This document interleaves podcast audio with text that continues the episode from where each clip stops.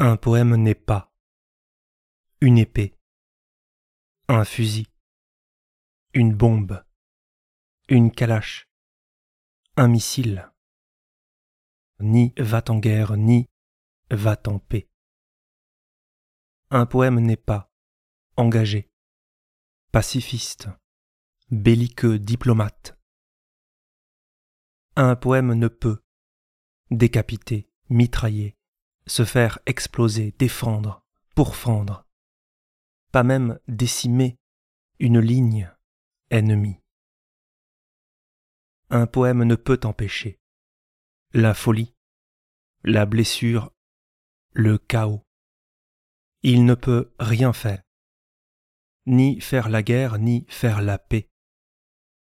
Il ne peut pas, il ne peut rien, du tout.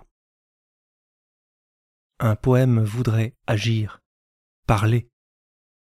Il se terre, il attend le retour du silence. Un poème revient sur le champ de bataille avec les femmes et les enfants.